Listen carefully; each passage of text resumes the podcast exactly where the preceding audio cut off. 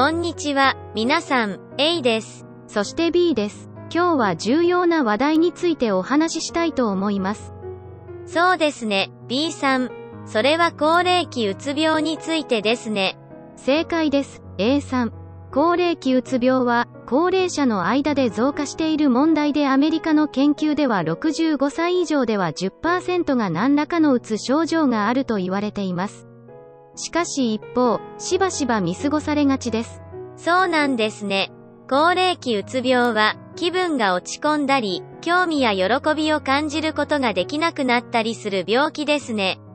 では、高齢期うつ病の主な症状について教えていただけますか？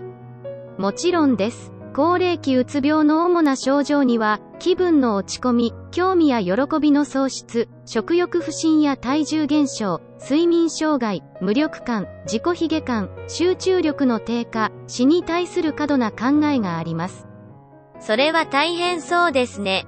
しかし、これらの症状は認知症など他の健康問題と混同されることがありますよね。その通りです。A さん。だからこそ、専門家による診断が非常に重要なのです。認知症だと思ったら高齢期うつ病だったということもありますので、脳神経外科や精神科などの受診が大事ですね。